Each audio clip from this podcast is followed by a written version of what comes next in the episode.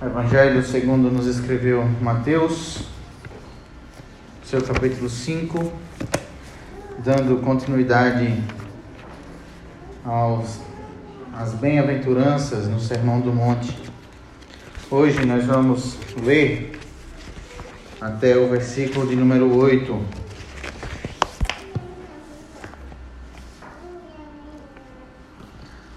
Todos acharam? Amém? Eu vou ler na minha versão, os irmãos, por favor, acompanhem. Mateus capítulo 5, até o verso de número 8. Vendo as multidões, Jesus subiu ao monte e se assentou. Seus discípulos aproximaram-se dele e ele começou a ensiná-los, dizendo: Bem-aventurados os pobres, os humildes de espírito, pois deles é o reino dos céus. Bem-aventurados os que choram, porque serão consolados. Bem-aventurados os humildes, pois eles receberão a terra por herança. Bem-aventurados os que têm fome e sede de justiça, pois serão satisfeitos. Bem-aventurados os misericordiosos, pois obterão misericórdia. Bem-aventurados os puros de coração, pois verão a Deus. Amém? Vamos orar ao nosso Senhor. Pai bendito, nós louvamos o Teu nome, ó Pai, por cada ato desse culto, ó Deus, por cada momento que passou, cada leitura, cada oração, cada hino e cântico entoado a Ti, ó Deus, nós louvamos o Teu nome e te agradecemos, ó Pai, pelo rico privilégio que é adorar a Ti, prestar um culto ao Teu santo e bendito nome. Neste momento, ó Deus, nós te pedimos que o Senhor fale mais uma vez conosco Senhor, fale aos nossos corações, tenha misericórdia de nós. Nos ensine, ó Deus, como nós devemos andar, como nós devemos, ó Pai, nos preparar para também aguardar a volta do nosso Senhor. Se conosco, ó Deus, nós te pedimos, nós te imploramos, em nome de Cristo Jesus. Amém. Amém. Irmãos, ah, tem uma frase que diz assim: Caso esteja se sentindo muito só, caso o seu coração ainda seja puro, caso os seus olhos ainda conservem o deslumbramento de uma criança, você descobrirá que as estrelas lhe sorriem e você poderá ouvi-las como se fossem 500 milhões de sinos. Bonita, né?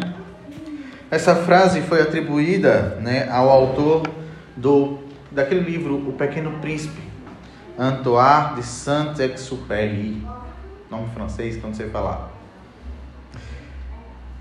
Inclusive, Pequeno Príncipe é um dos meus livros favoritos, se não o meu livro favorito, o livro que eu mais gostei de ter lido. E já quero deixar uma dica aos irmãos. Comprem, leiam. Aliás, não precisa nem comprar. O livro é tão famoso, é tão bonito, tão antigo que ele já é domínio público. Então, se você jogar na internet lá o Pequeno Príncipe, ele aparecer milhares de PDFs gratuitos para você baixar e você ler. E eu lhe aconselho, adulto, adolescente, criança, os pais para lerem aos seus filhos, eu aconselho que leiam. Procure esse livro, leia esse livro. As crianças vão se maravilhar com uma história fantástica de um menino que mora em outro planeta, que sai visitando vários e vários outros planetas, se agarrando à cauda de cometas como uma espécie de rede. Os adultos, vocês irão ser confrontados com verdades importantes. Verdades tão simples, tão ah, simplórias, mas que faz toda a diferença na nossa vida. Quem não se lembra daquela famosa frase: o essencial é invisível aos olhos não se pode ver senão com o coração. Leiam, é muito bom. Mas vamos voltar à questão. É possível que o autor, Antoine, tenha se valido de verdades das Escrituras. A pureza de coração, o ser como criança, coisas do tipo para pronunciar essa frase. Isso é interessante porque através dele nós podemos ver algo que acontece com todo mundo. O mundo tenta, o mundo sente falta de alguma coisa, ele tenta buscar nas coisas grandiosas, algo que o seu coração tanto deseja, algo que a sua mente tanto deseja. Por mais belas que sejam, por mais fantásticas que se apresentem, entretanto, nem mesmo as estrelas podem sorrir para nós e nós sabemos que nós não podemos ouvi-las. Entretanto, ainda fica no homem o desejo de ver coisas grandiosas. Ainda fica no homem o desejo de desvendar os grandes mistérios da vida. E eu pergunto a você: há coisa mais grandiosa do que ver a Deus? Martin Lloyd Jones ele nos aponta que ver a Deus é o alvo final de todo o empreendimento, de todo o propósito da religião. E um outro pastor chamado James Hastings, ele diz que ver a Deus tem sido o último propósito de toda a filosofia, a última esperança de toda a ciência e permanecerá sendo o último desejo de todas as nações. A grande questão é: quem pode ver a Deus? Quem é que pode ver a Deus? A resposta que o versículo nos traz é: os limpos de coração, os puros de coração, verão a Deus. É sobre isso que nós iremos tratar nessa noite. Portanto, o nosso sermão pode ser resumido na seguinte frase: O que é a pureza de coração? E como nós veremos a Deus? Primeiro, vamos explorar o que é a pureza de coração. Nos, nos na minha versão é, aparece dessa forma: bem-aventurados os puros de coração. Mas na versão que os irmãos estão usando, a palavra que aparece é limpo. E essa é a tradução primária para o termo lá no grego que, que é apresentado nesse versículo. É de limpeza, é ser limpo, é ser puro. A ideia aqui é de uma roupa suja que foi lavada. A ideia é do trigo que foi separado da palha. A ideia é de uma limpeza, de uma purificação, como a do ouro quando passado pelo fogo, para tirar todas as suas impurezas. Em outras palavras, puro é aquele que não tem imperfeições. Puro é aquele que não tem máculas, que não tem manchas. Mas quando faz referência às escrituras e ao ensinamento delas, o termo puro traz uma, um peso ainda maior não é somente a ideia de você não ter defeitos, não é somente a ideia de você não ter nenhuma mácula, nenhuma mancha, nenhuma impureza, mas é a ideia de você ser destituído da hipocrisia, de você não ser hipócrita, de você não ter a sua devoção dividida, de você não seguir, como o próprio Senhor Jesus diz, vai dizer mais à frente, no, no capítulo 6, não seguir a dois senhores é você ser puro, puro na sua devoção, puro na sua condução de vida. A partir dela, a partir dessa ideia, nós podemos ter uma ideia do que Cristo quis dizer quanto à pureza do coração. Eu vou citar aqui vários nomes de pessoas que apontaram que essa pureza de coração nas Escrituras. O primeiro é William Hendrickson. Ele nos diz que aqueles puros de coração são aquelas pessoas sinceras, são aquelas pessoas honestas, são aquelas pessoas íntegras no seu proceder. O reverendo Hernandes faz referência àqueles cujo coração não é dividido, como eu acabei de falar. Aquele coração que não serve a dois senhores. Por fim, e eu peço que os irmãos guardem essa definição, porque ela vai nos conduzir um pouco mais à frente. A definição dada por um homem chamado John Charles Riley ele nos disse que os limpos de coração são aqueles que não almejam apenas ter uma conduta externa, uma conduta correta externa, mas sim a santidade, mas sim uma santidade interior. A verdade, meus irmãos, é que pode escolher qualquer uma dessas definições. Elas são sinônimas umas das outras elas são complementares umas às outras. E muitas vezes, ah, olhando para nosso mundo, olhando para nós mesmos, olhando para nosso, nossa forma de proceder na igreja, muitas vezes a gente se pega pensando: olha, se a gente for comparar com as bem-aventuranças que a gente viu até agora, essa talvez seja mais fácil. Vamos pensar? Qual é a primeira bem-aventurança? Bem-aventurados os humildes de espírito. A gente viu que essa bem-aventurança aponta para a questão de você reconhecer que você não é nada. Isso, falando dessa maneira, pode até ser bem fácil, mas a verdade é que não é. A gente sempre quer dizer que nós somos alguma coisa. A gente quer sempre agir como se nós fôssemos alguma coisa. Eu disse ontem que eu não ia falar sobre isso, mas vou ter que falar de novo. A gente insiste em dizer que nós somos o ouro puro de Ofir. Nós insistimos em dizer que nós somos valiosos, a, a, a, a criação mais perfeita de Deus. Nós insistimos em dizer que nós somos o ponto fraco do nosso Senhor. Nós sempre nos colocamos usando inclusive a graça de Deus para nos colocar numa posição que não é nossa.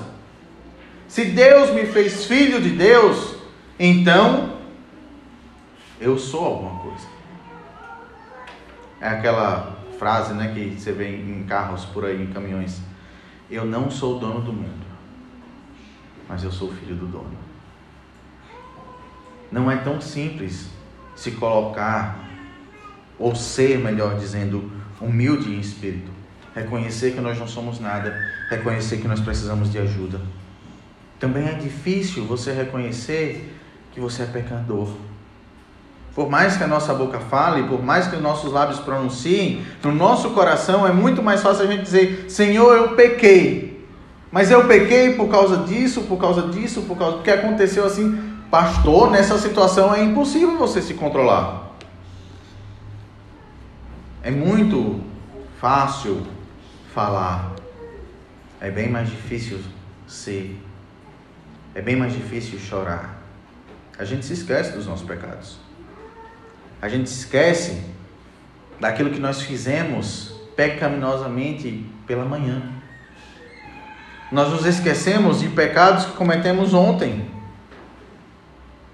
E quando nos lembramos, a gente ainda usa a graça maravilhosa de Deus e diz: Ah, mas o Senhor já perdoou. Eu não preciso mais pedir perdão porque basta ao dia o seu próprio mal. Olha Satanás usando as escrituras de forma errada. Vamos adiante? A humildade. Ah, a humildade. Bem-aventurados os humildes.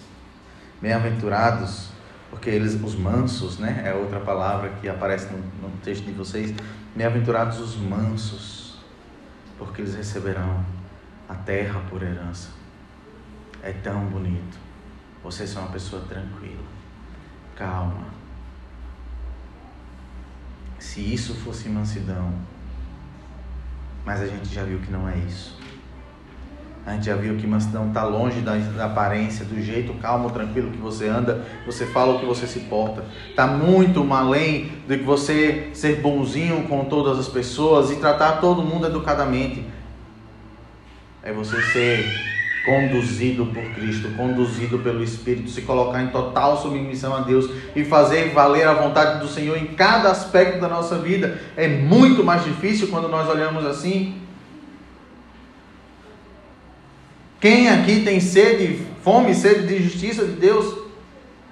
Quem aqui pode clamar ao Senhor e dizer: Senhor, faz a tua justiça, sem antes dizer: Eu vou me vingar e o Senhor fará justiça? diante de tudo isso, olhar para sermos puros, limpos de coração? Isso parece ser bem fácil. Inclusive, há pessoas que dizem o seguinte: as crianças são puras de coração. Nós devemos olhar para as crianças, nós devemos imitar essas criancinhas. Nós devemos olhar para os infantes e ser como elas e agir como elas agem. Nós dizemos, uma criança como essa não pode ter outra coisa no seu coração além da pureza. Será? Será que é tão fácil assim obter um coração puro a ponto de praticamente olharmos para uma criança, imitar essa criança que está tudo resolvido? Eu não sei se os irmãos tiveram atentos aí nas, nas notícias nos últimos dias. A, não vou falar as notícias importantes. A baboseira que muita gente tem inventado aí de homens e mulheres adultos fazendo uma regressão, querendo ser como crianças, dormindo com ursinhos abraçados, chupando chupeta. Um marmanjo de 23 anos, 24 anos, brincando numa gangorra com o seu bonequinho do Simba ali do lado, com a chupeta na boca e com a tatuagem no braço. Será que é isso? Será que ser puro de coração é isso? Deixa eu perguntar uma coisa para você, pai. E eu não vou perguntar para pai do adolescente, não, porque adolescente nem é mais criança, nem é adulto. Adolescente ninguém sabe o que é. Mas deixa eu perguntar para você que é pai de criança, você que já foi pai de uma criança pequena, deixa eu lhe perguntar uma coisa. Uh, o seu filho tem birras? Seu filho fica embirrado por alguma coisa? Seu filho já lhe desobedeceu? Sua criancinha, seu filho mesmo, dois anos de idade, três, ele já lhe desobedeceu? Ou você acha que ele é esperto o suficiente para decorar as músicas, as três palavrinhas ou do mundo bita, mas ainda é burro bastante para não saber o que é certo e o que é errado quando você diz? É isso que você pensa do seu filho? Deixa eu lhe perguntar outra coisa. Aonde é que está a pureza da criança? É porque elas são pequenininhas, bonitinhas, fofinhas, a bonequinha do papai e da mamãe, né? Aquele mini ser humanozinho que saiu de dentro da barriga da mãe, que a gente está cuidando até que se torne um marmanjo e dê um pé na nossa dê um pé na nossa bunda e nos manda para o espaço por qualquer marmanjo ou menina que aparecer na nossa frente. Onde é que está a pureza da criança? Porque se crescer não é mais puro? Que pureza é essa? E o que é que tem dentro dela? E as atitudes dela? Deixa eu falar aqui baixinho. E os pecados que ela tem cometido? E os pecadinhos bonitinhos que ela tem cometido e você insiste em chamar de birra. De birra. É porque é o gênio dela, é geniosa. Mas não tem nada não. Quando crescer, aprende. Meus irmãos, obter um coração puro é tão difícil quanto seria separar o vinagre da água. Obter um coração puro é tão difícil quanto seria separar o vinagre da água. Isso porque não é uma coisa externa, não é uma aparência externa, não é o que os outros veem que deve ser puro, não é apenas o nosso proceder que deve ser puro, as nossas ações diante de todo mundo que deve ser puro. Se assim fosse, Jesus não teria chamado os fariseus, os escribas daquele tempo, os saduceus daquela época, de sepulcros caiados. Os irmãos sabem que é um sepulcro caiado? Aquela tumba linda e maravilhosa, feita com porcelanato de alta qualidade, que quando o sol bate, brilha e reluz para todo mundo, mas por dentro só há morte, por dentro só há podridão. Maravilhosos por fora, por fora, podres por dentro. O grande problema, o grande desafio dessa bem-aventurança, meus irmãos, é que ela diz que o que deve ser puro não é o que está fora. O que deve ser puro é o nosso coração. E fazendo um joguinho infantil de palavras. O coração do problema é o coração. O coração do problema é o problema do coração. Vamos nos lembrar o que, é que as Escrituras nos dizem a respeito do nosso coração? Em Mateus capítulo 15, verso 19, nos é dito o seguinte: Porque do coração procedem os maus desígnios, os homicídios, adultérios, prostituição, furtos, falsos testemunhos, blasfêmia. Jeremias, no capítulo 17, verso 9, vai dizer: Enganoso é o coração mais do que todas as coisas, e desesperadamente corrupto, quem o conhecerá? O coração do homem, meus irmãos, é terreno desconhecido para qualquer homem. E muitas vezes desconhecido até para nós mesmos. Muitas vezes nós não conhecemos o que se passa no nosso coração.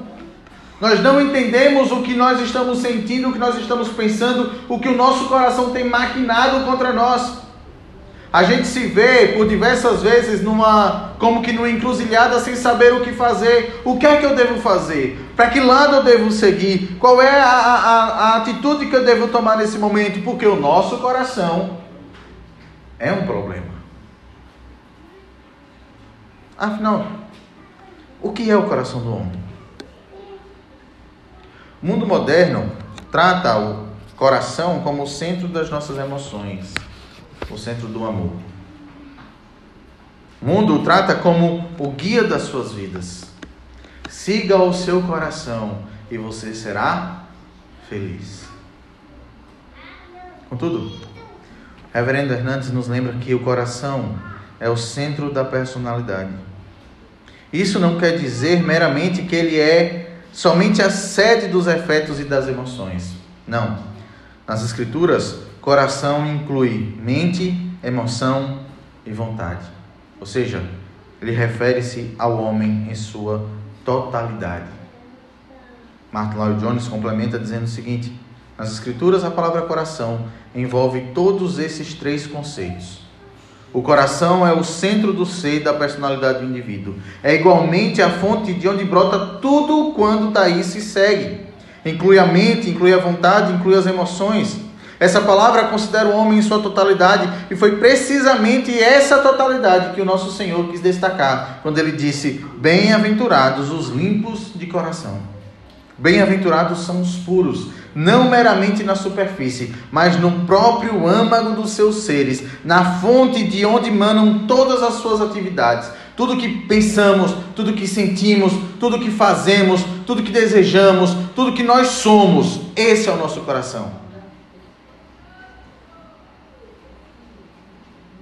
É interessante como Jesus usa essa palavra e essa, essa ideia do coração como centro do homem, porque ele diz assim: olha, aonde estiver o teu tesouro, aí estará o teu coração. Em outras palavras, aonde você colocar o seu coração, aonde a, a, o seu coração estiver, ali você vai estar por completo. Se o seu coração adora a Deus e honra a Deus, então você adora a Deus e honra a Deus. Mas se no seu coração existirem ídolos, você é um idólatra. Você é o que o seu coração é. Você é o que o seu coração deseja. Você é aquilo que o seu coração diz que você é. É interessante isso. E aí eu volto à pergunta: devemos seguir o nosso coração? Nem o nosso coração sabe o que ele é. Devemos seguir o nosso coração? Não. Pelo contrário. Nós devemos fazer como o salmista, pregar a nossa própria alma, pregar ao nosso próprio coração, lembrar-nos a nós mesmos daquilo que o Senhor diz que nós somos. Não deixar as nossas vontades, as nossas a mentes, as nossas emoções seguirem aquilo que nós achamos o que é correto, mas procurar o fundamento fixo daquilo que é de fato correto.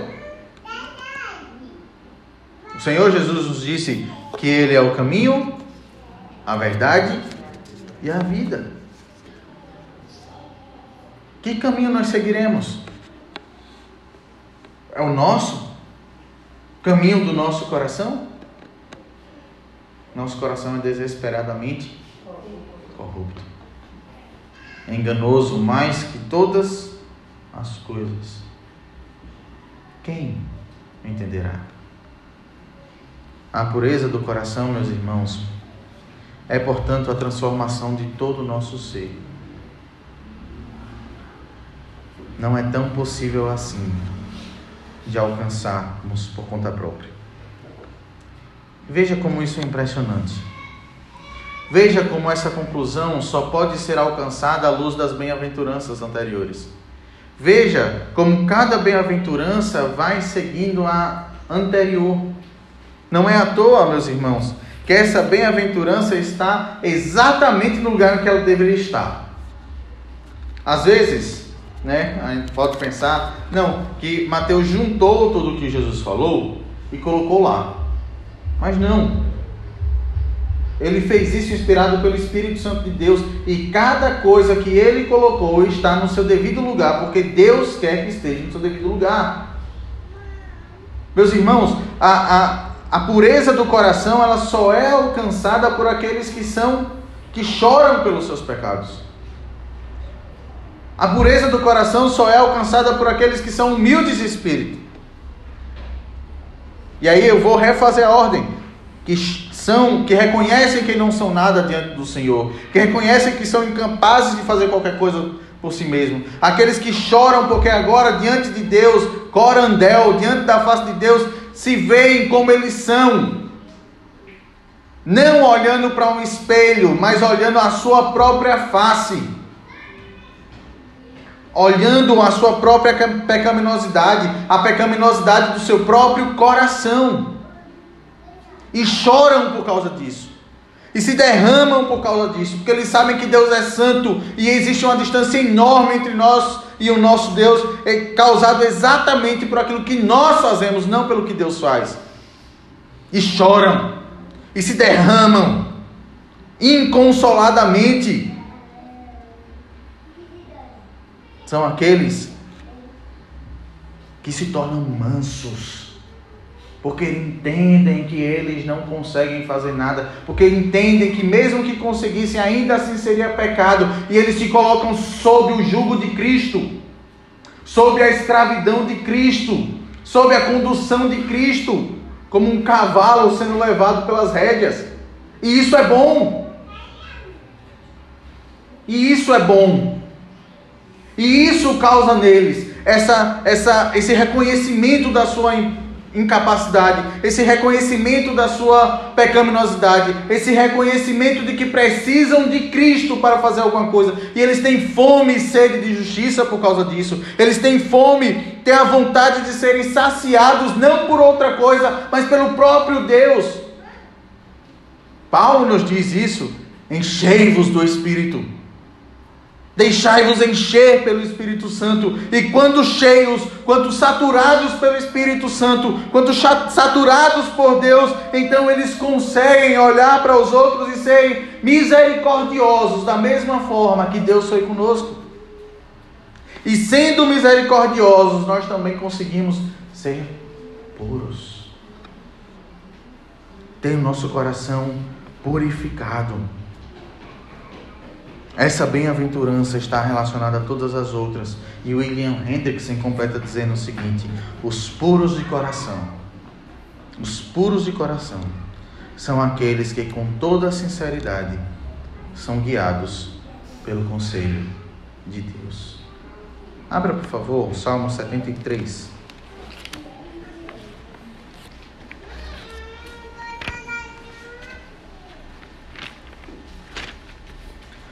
Salmo 73.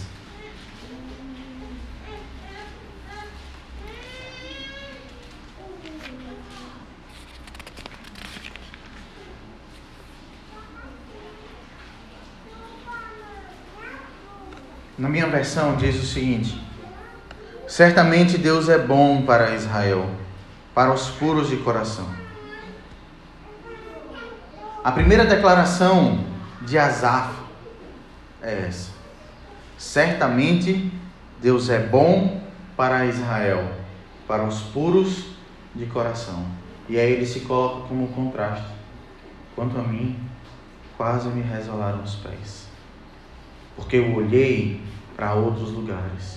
Eu olhei para a riqueza dos ímpios. Eu olhei para a felicidade dos ímpios. Eu olhei, olhei para a alegria dos ímpios. E quase os meus pés saíram do caminho, até o momento em que eu entrei na casa do Senhor e lá eu atinei para o fim deles. E o versículo 24 diz: Tu me diriges com teu conselho, e depois me receberás com honra.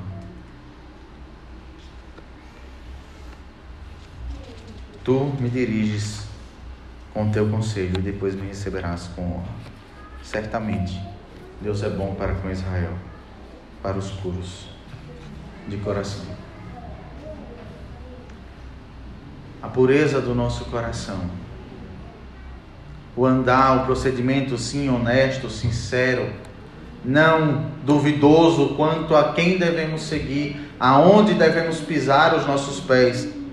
A verdade, meus irmãos, de que nós devemos ser totalmente, totalmente entregues ao Senhor, nos farão caminhar até o dia em que nós veremos a Deus. Mas há uma coisa interessante nessa passagem. Por mais que o termo esteja no futuro, bem-aventurados os puros de coração, pois verão a Deus. Essa ação, na verdade, no, no, no original grego, ela é uma ação que começa hoje. E ela continua até a eternidade. Não é algo que a gente só vai ver lá no futuro, é algo que nós que começa hoje e segue-se por toda a eternidade. Como? Reverendo Hernandes nos fala a respeito de três tipos de visão. A primeira visão que ele aponta é a visão física. Por meio dela distinguimos objetos materiais e contemplamos o mundo físico à nossa volta. A segunda visão é a visão mental. É a visão dos cientistas e dos poetas. Essa faculdade ajuda os homens a descobrirem as leis da ciência, a fazerem analogias e conexões com as mais variadas ideias. E a terceira visão é a visão espiritual. Esta capacita os homens de fé e os puros de coração a verem o invisível. Deus é invisível, mas os puros de coração veem a Deus. Vamos explorar um pouco dessa frase do Reverendo Hernandes e pensar qual é a visão que nós temos como promessa de Deus, como garantia de Deus. Qual é essa visão? Certamente é a terceira. É a visão espiritual. A visão que nos leva a enxergar o invisível. E somente aqueles puros de coração, guiados pelo conselho de Deus, os verdadeiros adoradores que adoram a Deus em espírito e em verdade, somente aqueles são habilitados a verem o invisível. Eu me lembro da minha adolescência que eu tive contato, né? Eu, eu, eu tive não. Eu criei um laço de amizade com um colega, um amigo muito querido que era da Igreja Batista, mas não da Igreja Batista tradicional, mas uma Batista renovada. E eu me lembro que ele é crente, muito crente, muito fervoroso, e crente também até hoje, pela graça do nosso Deus, missionário e tudo. Eu me lembro que ele orava ao Senhor e me falava e orava comigo, a gente tinha esse costume, e ele pedia sempre a Deus: Pai, abre os meus olhos espirituais. Senhor, me faz enxergar as coisas espirituais. Me dá a visão, ó Deus, das coisas espirituais. Eu lembro que eu perguntei para ele, ô, ô, ô meu irmão, você pede tanto. E o que é que você pede? Que Deus me dê visão espiritual. Certo? E o que é essa visão espiritual? Que é para eu saber se eu peço também. Não, eu quero ah, que o Senhor me, me, faça ver os seus anjos. Que o Senhor me faça ver as, os demônios que nos rodeiam e me dê condições para batalhar espiritualmente com os anjos do Senhor em prol do seu povo. Muita gente tem a ideia disso, né? Essa é uma das visões da teologia triunfalista, de que você é vencedor, que você vai vencer, que existe uma batalha espiritual a ser travada e essa batalha é entre o bem e o mal, onde Jesus e os seus anjos estão de um lado, onde Satanás e os seus anjos estão do outro. E eles batalham sobre a, a quantas almas cada um conquistará para si.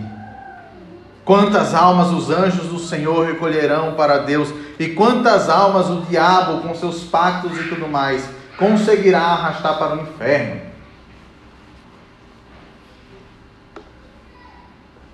Não é essa a ideia. Isso não é visão espiritual. É possível que pessoas vejam anjos e demônios? Possível. Nós temos relato nas Escrituras de várias vezes que anjos apareceram aos homens. Mas como? Assumindo uma forma humana. Todas as vezes que Jesus se encontrou com demônios no, no Novo Testamento, eles estavam possuindo alguém. Não a forma espiritual. Não, mas uma possessão demoníaca. Então é possível que isso aconteça. É possível que de pessoas verem os anjos, principalmente. Mas não é isso que é visão espiritual. Não é isso o que o texto está dizendo de ver a Deus. Sabe o que é ver ao Senhor? Sabe o que é a visão espiritual? É a capacidade, é a habilitação de Deus de, os crentes, de fazer os crentes enxergar, enxergar a sua mão, enxergar o seu poder, enxergar a sua presença na criação, na providência, na redenção. Se nós lembrarmos em Romanos capítulo 1, nós vamos ver que Paulo fala que a verdade de Deus está exposta para todos os homens. Eles podem contemplar o poder e a majestade de Deus na criação, mas eles se recusam. E eles distorcem a verdade de Deus em mentira e adoram a criação no lugar do Criador. E por mais que hajam pessoas que olhem, que cheguem no, na beira de, uma, de um mar ou na beira de um rio grande e olhem assim, rapaz, que coisa maravilhosa. E por mais que muitas vezes diga, rapaz, só Deus para fazer um negócio desse mesmo. Mas como sepulcros, sepulcros caiados, falando da boca para fora. Os crentes, os puros de coração, eles olham para cada coisa na existência da terra e falam: Esse é o nosso Deus. Esse é o poder, a santidade, a majestade do nosso Deus. É olhar para a obra da providência que muitas vezes a gente esquece, mas é a obra que Deus realiza nas nossas vidas desde a criação. Deus para de criar, Deus cessa de criar e Ele começa a sustentar a sua obra. E olhar as situações da nossa vida e dizer: Isso foi sorte, isso é falta de visão espiritual mas olhar para tudo e qualquer coisa que aconteça na nossa vida e enxergar a mão de Deus dirigindo a história até o exato ponto, o exato momento, o exato segundo em que aquilo está acontecendo. Não é fruto do acaso, do efeito borboleta que existe por aí. Não, mas é a mão de Deus conduzindo. É a mão de Deus que fura o pneu de um carro de uma pessoa, fazendo o atrasado sair de casa, livrando de um acidente numa avenida. É a mão de Deus que coloca o, aquele exato cinto de segurança no seu carro. Que mesmo que capote, é bom e lhe protege. É a mão de Deus que faz as coisas maravilhosas que nós esperamos e só enxergamos isso como providência depois que acontecem. Um pastor que pastoreou a nossa família lá em Fortaleza, pastor Francisco Sérgio, ele conta que certa vez ele foi pro, pro culto, ele, a esposa e as duas filhas. Eles não tinham carro, então eles foram de ônibus. E quando ele chegou na porta da igreja, na chegada ainda, que ele bateu a mão no bolso para pegar a chave para abrir a igreja, ele sentiu que esqueceu a carteira. E ele, meu pai eterno, abriu a igreja, foi lá no fundo, enfiou a mão no bolso, tirou e tinha um dinheiro de duas passagens. Foi o troco do anterior. E ele enfiou a mão no bolso de novo falou, meu pai, o que é que eu vou fazer? mas depois eu penso isso. E foi. Fez o culto, pregou, conversou com os irmãos após o culto, brincou.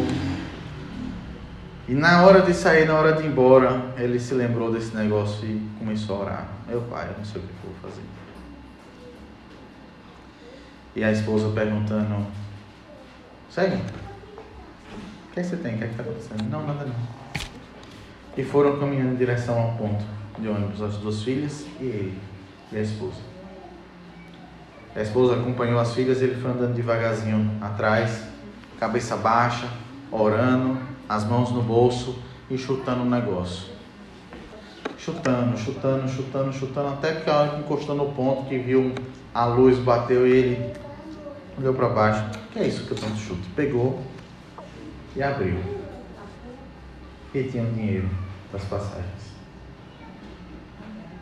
Providência de Deus, milagre do Senhor, é ou não é? Mas é providência também do Senhor que a pessoa que deixou o dinheiro cair perdesse dinheiro. E aí? A gente olha o milagre, a gente olha a maravilha, mas é a perca. É a providência de Deus que faz também que você perca coisas que você gosta. Porque não é para você gostar. Porque está distorcendo a, o seu coração. Está criando ídolos no seu coração. E Deus não quer que isso aconteça. Ele não divide a sua glória com ninguém. Ele é Deus. Ele é o Rei. Ele é o Senhor. E Ele dirige cada uma das coisas. E glória ao Senhor por aqueles puros de coração, eleitos de Deus, felizes no Senhor, que enxergam, mesmo na perca, a santidade, a maravilhosa graça do nosso, do nosso Redentor. Bem-aventurados os limpos, os puros de coração, porque verão a Deus. E mais, estes têm uma promessa gloriosa, como eu falei. Começa aqui, mas se estende a toda a eternidade. Olhamos com fé para a criação e vemos o nosso Deus. Olhamos com fé a providência e vemos o nosso Deus. Olhamos com fé para a igreja do Senhor e vemos o nosso Deus. Mas chegará o dia em que nós olharemos para o nosso Deus. Nós o veremos face a face, assim como Ele é, o nosso Cristo, o nosso Messias, o nosso Senhor. É o que diz Hernandes, mas então o veremos face a face. Agora, vemos como que por espelho, mas então veremos já sem véu. Então, conheceremos como também somos conhecidos. Os crentes podem ver Deus em um sentido em que ninguém jamais poderá fazê-lo. O crente vê Deus na natureza, enquanto o descrente não vê. O crente vê Deus nos acontecimentos da história. Há uma visão que é possível aos olhos da fé, que é desconhecida de qualquer outra pessoa. Porém, existe também um outro modo de ver, de sentir que Deus está próximo, de conhecê-lo e de se regozijar na sua presença. Nós já vemos a Deus. Nós o veremos fisicamente, mas nós já vemos ao nosso Deus. Nós já sentimos a presença do nosso Deus e nós vemos o nosso Deus trabalhando em nós. Então a pergunta que fica, meus irmãos, e a pergunta que eu espero que fique martelando em nossas cabeças é: como purificar o nosso coração? Como é que nós podemos ser puros diante do Senhor? Como é que nós podemos ser bem-aventurados por conta da pureza do nosso coração? Como nós podemos fazer isso? Deixa eu lhe dizer uma coisa. Tudo quanto você e eu podemos fazer é tomar a consciência da podridão dos nossos próprios corações. É tomar consciência de que o nosso coração não é puro. Pelo contrário, é corrupto, é pecaminoso, é sujo.